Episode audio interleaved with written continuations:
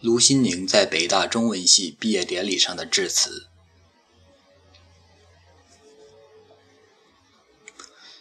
敬爱的老师和亲爱的同学们，上午好！谢谢你们叫我回家，让我有幸再次聆听老师的教诲，分享我亲爱的学弟学妹们的特殊喜悦。一进家门，光阴倒转，刚才那些美好的视频、同学的发言、老师的讲话，都让我觉得所有年轻的故事都不曾走远。可是，站在你们面前，亲爱的同学们，我才发现自己真的老了。一九八八年，我本科毕业的时候，你们中绝大多数人还没有出生。那个时候，你们的朗朗部长还是众女生仰慕的帅师兄，你们的魏毅老师正与我的同屋女孩爱得地老天荒。而现在，他们的孩子都该考大学了。就像刚才那首歌唱的：“记忆中最美的春天，难以再回首的昨天。”如果把生活比作一段将理想变现的历程，我们只是一叠面额有限的现钞，而你们是即将上市的股票。从一张白纸起步的书写，前程无限远大，一切皆有可能。面对你们，我甚至缺少一份抒发过来人心得的勇气。但我先生力劝我来，我的朋友也劝我来。他们都是八四级的中文系学长，今天，他们有的仍然是一介文人，清贫淡泊；有的已经主政一方，功成名就；有的发了财，做了富二代的爹；也有的离了婚，生活并不如意。但在网上交流时，听说有今天这样一个机会，他们都无一例外的让我一定要来，代表他们。代表那一代人，向自己的弟弟妹妹说点什么。是的，跟你们一样，我们曾在中文系就读，甚至读过同一门课程。青涩的背影都曾被燕园的阳光定格在五院青藤缠满的绿墙上，但那是上个世纪的事儿了。我们之间横亘着二十多年的时光，那个时候。我们称为理想的，今天或许你们笑称其为空想。那个时候，我们流行书生论证，今天的你们要面对见面谈话。那时的我们熟悉的热热词是民主、自由，今天的你们记住的是拼爹、躲猫猫、打酱油。那个时候，我们喜欢在三角地游荡，而今天的你们。习惯隐形于伟大的互联网。我们那时的中国依然贫穷，却豪情万丈；而今天这个世界第二大经济体，还在苦苦寻觅、寻迷失的幸福。无数和你们一样的青年，喜欢用“囧”形容自己的处境。二十多年时光，中国到底走了多远？存放我们青春记忆的三角地早已荡然无存，见证你们少年心绪的一塌糊涂，正在创造新的历史。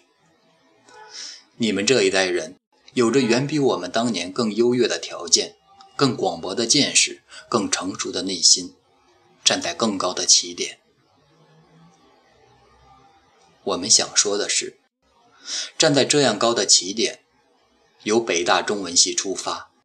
你们不缺前辈大师的庇荫，更不少历史文化的熏染。《诗经》《楚辞》的世界，老庄孔孟的思想，李白杜甫的词章，构成了你们生命中最为激荡的青春时光。我不需要提醒你们，未来将如何以具体琐碎消磨这份浪漫与绚烂；也不需要提醒你们，人生将以怎样的平庸世故。消减你们的万丈雄心，更不需要提醒你们，走入社会要如何变得务实与现实，因为你们终将以一生浸淫其中。我唯一的害怕，是你们已经不相信了，不相信规则能够战胜潜规则，不相信雪场有别于官场，不相信学术不等于权术，不相信风骨远胜于媚骨。你们或许不相信了，因为追求级别的越来越多，追求真理的越来越少，讲待遇的越来越多，讲理想的。越来越少，大官越来越多，大师越来越少。因此，在你们走向社会之际，我想说的只是，请看护好你曾经的激情和理想。在这个怀疑的时代，我们依然需要信仰。也许有同学会笑话，大师姐写报社论写多了吧？这么高的调子，可如果我告诉各位，这是我的那些中文系同学，那些不管今天处于怎样的职位，遭遇过怎样的人生的同学共同的想法，你们是否会稍微有些重视？是否会多想一下，为什么二十多年过去，他们依然如此？我知道，与我们这一代相比。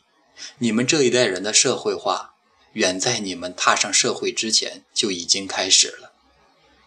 国家的盛世集中在你们的大学时代，但社会的问题也凸显在你们的青春岁月。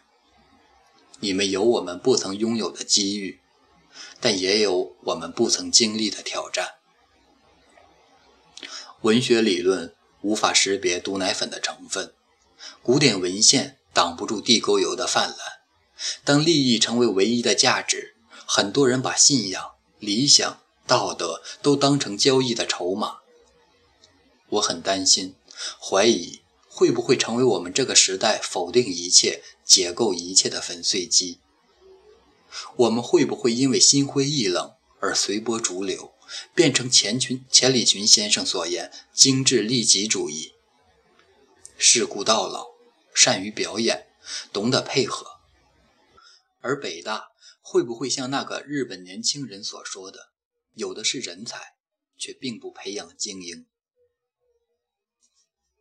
我有一位清华的同事，从大学开始就自称是北大的跟屁虫，对北大人甚是敬重。谈到大清王朝北大荒的江湖传言，他特认真地对我说：“这个社会更需要的不是北大人的适应。”而是北大人的坚守，这让我想起中文系百年时陈平原先生的一席话。他提到西南联大时老照片给自己的感动：一群衣衫褴褛的知识分子，气宇轩昂的屹立于天地间，这应当就是国人眼里北大人的形象。不管将来的你们身处何处，不管将来的你们从事什么职业。是否都能常常自问：作为北大人，我们是否还存有那种浩然之气、那种精神的魅力、充实的人生？天地之心、生民之命、往圣绝学，是否还能在我们心中激起共鸣？马克思曾慨叹：法兰西不缺少有智慧的人，但缺少有骨气的人。今天的中国同样不缺少有智慧的人，但缺少有信仰的人。也正因此，中文系给我们的教育才格外珍贵。从母校的教诲出发，二十多年社会生活给我的最大启示是：当许多同龄人都陷于时代的车轮下，那些能幸免的人，不仅因为坚强，更因为信仰。不用害怕圆滑的人说你不够成熟，不用在意聪明的人说你不够明智，不要照原样接受别人推荐给你的生活，选择坚守，选择理想，选择倾听内心的呼唤，才能拥有最饱满的人生。梁漱溟先生写过一本书，《这个世界会好吗？》我很喜欢这个书名，他以朴素的设问提出了人生的大问题：这个世界会好吗？事在人为，未来中国的分量和质量就在各位的手上。最后，我想将一位学者的话送给亲爱的学弟学妹：无论中国怎样，请记得，你所站立的地方就是你的中国。你怎么样？中国便怎么样，你是什么，中国便是什么。